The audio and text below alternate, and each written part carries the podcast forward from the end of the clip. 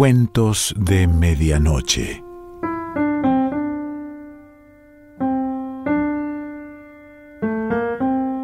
El cuento de hoy se titula La muerte violeta y pertenece a Gustav Meiring.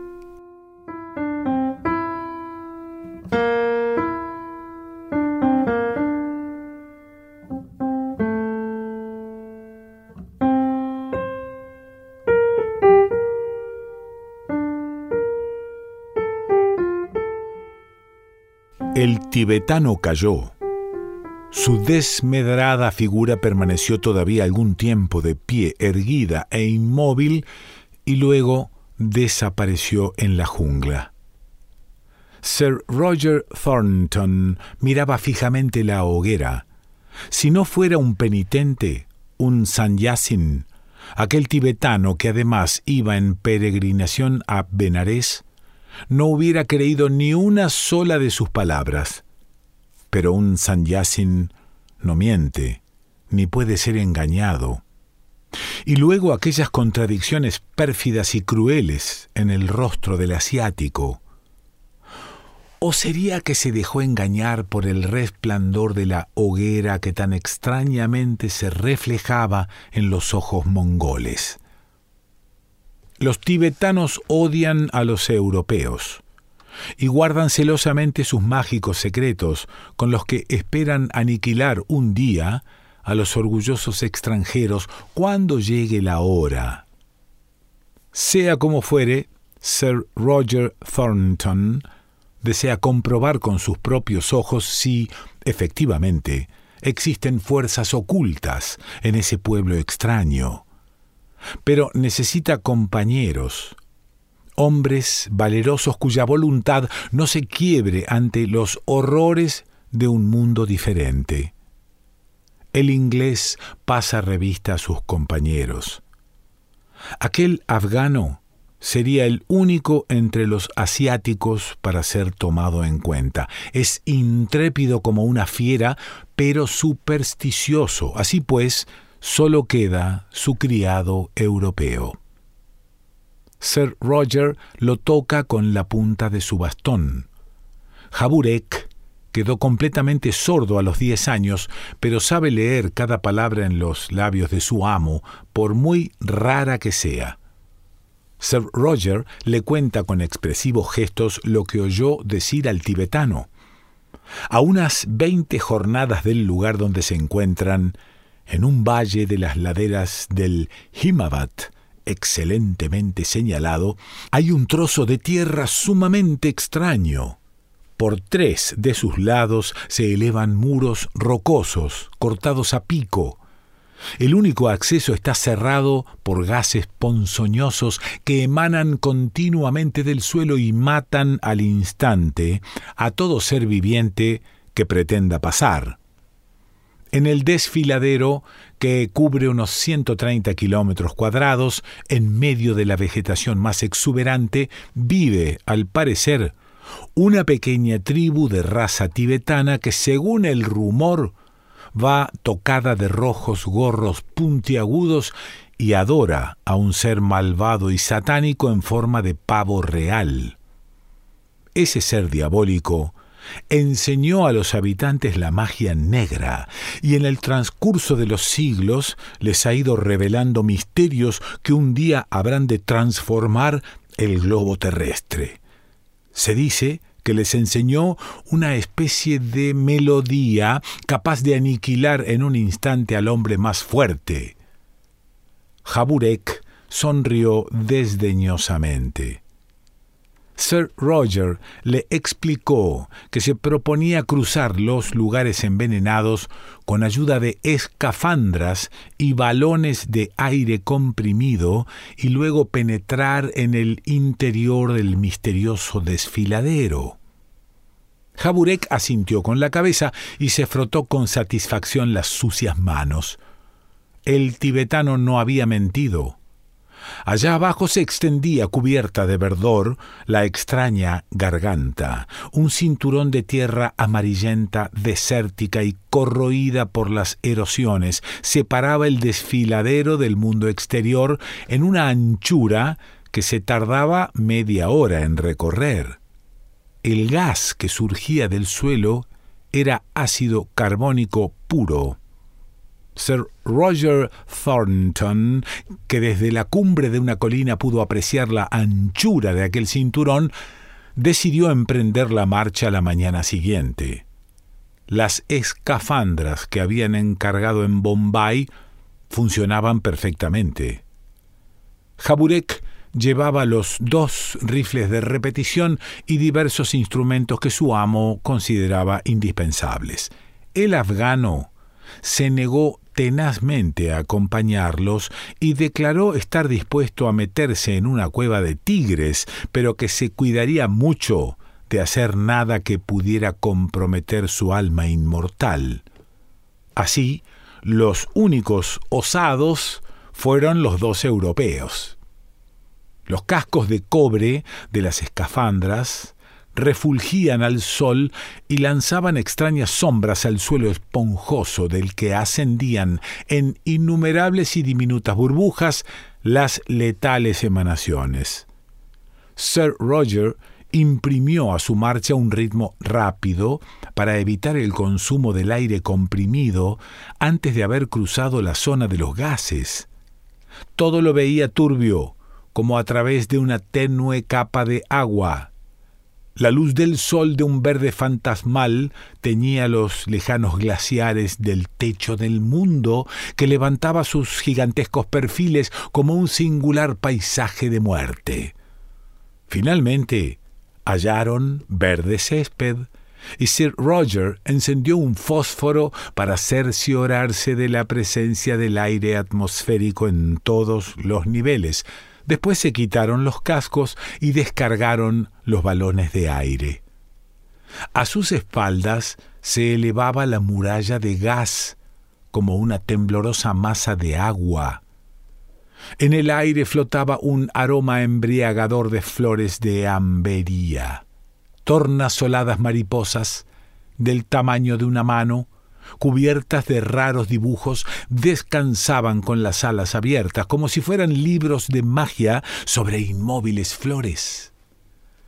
Caminando bastante separados uno de otro, ambos se dirigieron hacia un bosquecillo que les cerraba el horizonte. Sir Roger hizo una señal a su sordo criado, porque le pareció haber oído un ruido.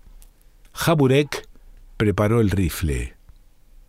Al llegar a un extremo del bosque, una pradera se ofreció a su vista. Apenas a cuatrocientos metros, unos cien hombres, evidentemente tibetanos, tocados con gorros rojos, habían formado un semicírculo y esperaban a los intrusos. Sir Roger avanzó, seguido de su criado, los tibetanos llevaban las habituales zamarras de piel de carnero, mas, a pesar de ello, casi no parecían seres humanos, tan espantosamente feos y deformes eran sus rostros. Dejaron que los dos hombres se acercasen más y de pronto, a una orden de su jefe, levantaron todos a la vez las manos se oprimieron con fuerza los oídos y gritaron algo. Jaburek miró interrogativamente a su amo y levantó el rifle, porque el extraño movimiento de los tibetanos le pareció una señal de ataque. Pero lo que sus ojos vieron le heló la sangre en las venas. En torno a su amo se había formado una masa gaseosa, agitada y remolineante, parecida a la que habían atravesado poco antes. La figura de Sir Roger perdió los contornos como si hubiese sido devastada por el remolino. La cabeza se tornó puntiaguda. Toda la masa se hundió en sí misma como en fusión, y en el lugar donde hacía un instante se encontraba el audaz inglés, había ahora un cono de color violeta claro del tamaño de un pilón de azúcar. El sordo Jaburek fue presa de la ira. Los tibetanos seguían gritando y él observaba con gran atención sus labios para descifrar lo que decían. Era siempre una y la misma palabra. De pronto el jefe de los tibetanos dio un salto adelante y todos se callaron, al tiempo que bajaban las manos. Como panteras se arrojaron sobre Jaburek. Este empezó a disparar contra la multitud que se detuvo por un instante. Instintivamente les gritó la palabra que poco antes había leído en sus labios. Emelén, Emelén rugía una y otra vez hasta que el desfiladero se estremeció, como agitado por las fuerzas de la naturaleza todo lo veía como a través de unos lentes de gran intensidad y el suelo parecía hundirse bajo sus pies. Pero solo duró un momento, ahora veía de nuevo con claridad.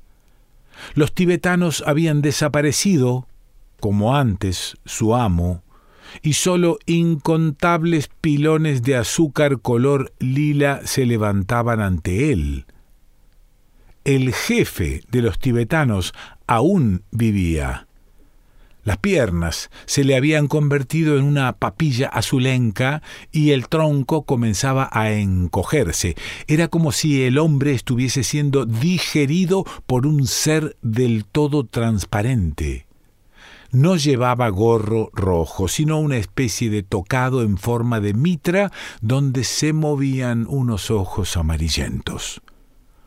Jaburek le descargó un culatazo en el cráneo, pero no pudo evitar que el moribundo le hiriera en el pie con una hoz arrojada en el último momento.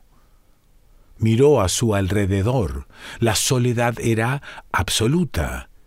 El aroma de las flores de ambería se intensificó y se hizo casi punzante parecía emanar de los conos color lila que Jaburek se puso a observar ahora.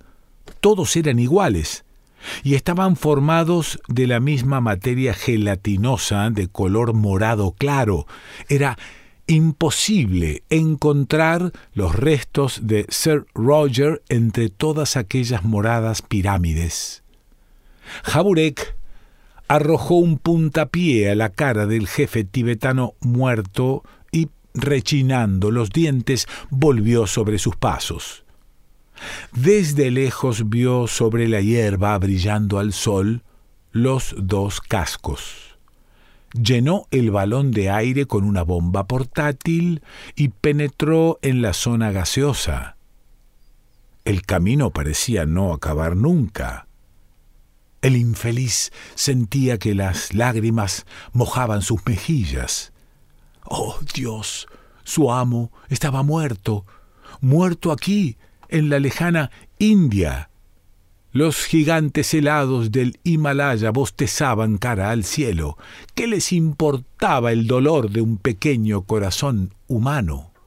Jaburek trasladó fielmente al papel, palabra por palabra, todo lo que había sucedido y no comprendía, y dirigió su escrito al secretario de su amo, que residía en Bombay, en la calle Aderitola, número 17. El afgano se encargó de llevarlo. Poco tiempo después, Jaburek murió porque la hoz del jefe tibetano estaba envenenada. Alá es uno y Mahoma su profeta, rezó el afgano, tocando el suelo con la frente. Los cazadores hindúes cubrieron el cadáver con flores y lo incineraron entre cantos piadosos sobre una hoguera de leña. Ali Murad Bey, el secretario, palideció al recibir el horrible mensaje y transmitió el escrito a la redacción de la Indian Gazette. El nuevo diluvio llegó. La Indian Gazette, que publicó el caso de Sir Roger Thornton, apareció al día siguiente con tres horas de retraso. Un accidente extraño y horripilante tuvo la culpa del retraso. Virendranath Naorje, redactor del periódico, y dos empleados subalternos que solían revisar las páginas con él a medianoche antes de salir la edición, desaparecieron del despacho sin dejar rastro. En lugar de ellos, había en el suelo tres cilindros azulencos y gelatinosos, y junto a ellos el periódico recién impreso. Apenas acababa la policía con la petulancia de siempre de tomar las primeras declaraciones cuando llegaron las noticias de innumerables casos similares. Personas que leían periódicos desaparecían por docenas ante la vista de la asustada multitud que cruzaba las calles, presa de agitación. Innumerables pirámides moradas quedaban esparcidas alrededor en las escaleras, mercados, callejuelas, hasta donde abarcaba la vista. Al anochecer, Bombay quedó medio despoblada. Una orden de las autoridades sanitarias dispuso la inmediata clausura del puerto, así como de todo tráfico con el exterior, a fin de impedir la propagación de la nueva epidemia, pues no podía tratarse de otra cosa. El telégrafo y el cable zumbaron día y noche, mandando al mundo entero la terrible noticia y detalles del caso de Sir Roger Thornton. Al día siguiente la cuarentena fue levantada como extemporánea. Mensajes de terror de todos los países anunciaban que la muerte morada se propagaba por todas partes, casi simultáneamente, y amenazaba con despoblar la tierra. Todo el mundo perdió la cabeza y la sociedad civilizada parecía un gigantesco hormiguero en que un mozo de aldea había metido su pipa encendida. En Alemania la epidemia estalló primero en Hamburgo. Austria, donde no se leen más que las noticias locales, se libró durante algunas semanas. El primer caso ocurrido en Hamburgo fue particularmente estremecedor. El pastor Stülken, hombre al que la edad venerable había vuelto casi sordo, estaba sentado por la mañana a la mesa del desayuno rodeado de sus familiares. Teobaldo, el hijo mayor, con su larga pipa de estudiante, Yet, la fiel esposa, y Mina y Tina. En una palabra, todos, todos. El anciano padre acababa de desplegar un periódico inglés recién llegado y leía a los suyos el relato del caso de Sir Roger Thornton. Apenas había pronunciado la palabra Emelén e iba a fortalecerse con un sorbo de café cuando advirtió, presa de horror, que sólo lo rodeaban conos de gelatina morada de uno de ellos sobresalía aún la larga pipa estudiantil. Todas, las catorce almas, se las llevó el Señor a su seno. El piadoso anciano cayó desmayado. Una semana más tarde la mayor parte de la humanidad estaba muerta le fue reservado a un sabio alemán poder arrojar un poco de luz sobre los acontecimientos. La circunstancia de que la epidemia respetase a los sordos y sordomudos le sugirió la idea de que se trataba de un fenómeno puramente acústico. En su solitaria buhardilla de estudioso, llevó al papel una larga conferencia científica y enunció con algunas frases su lectura pública. El sabio con su exposición se refirió a ciertos escritos religiosos hindúes casi desconocidos que trataban acerca de la provocación de tormentas, de fluidos astrales remolineantes mediante la pronunciación de ciertas palabras y fórmulas secretas, y fundamentó su relato en las más modernas experiencias en el campo de la teoría de las vibraciones y radiaciones. Pronunció su disertación en Berlín y fue tal la afluencia de público que tuvo que valerse de un tubo acústico mientras leía las largas frases. Cerró su memorable discurso con las siguientes lapidarias palabras. Vayan a ver a un especialista del oído para que los vuelva sordos y cuídense de pronunciar la palabra emelén. Un segundo después, el sabio y sus oyentes no eran más que conos inanimados de gelatina. Pero el manuscrito no fue destruido, fue conocido y estudiado. Y así, la humanidad pudo evitar su total exterminio. Algunos decenios más tarde, una nueva generación de sordomudos puebla el globo terrestre. Usos y costumbres son diferentes. Las clases y la propiedad han sido desplazadas. Un especialista del oído gobierna el mundo. Las partituras han sido arrojadas a la basura junto con las viejas recetas de los alquimistas de la Edad Media. Mozart, Beethoven, Wagner se han vuelto ridículos como antaño Alberto Magno y Bombasto Paracelso. En las cámaras de tormento de los museos, algún piano polvoriento muestra sus viejos dientes. Gustav Meyrink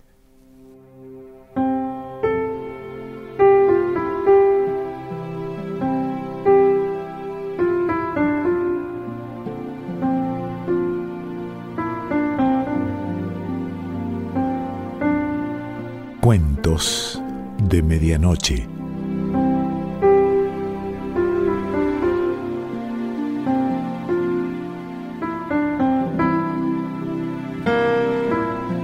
Selección Pancho Mondino. Idea y lectura Quique Pessoa.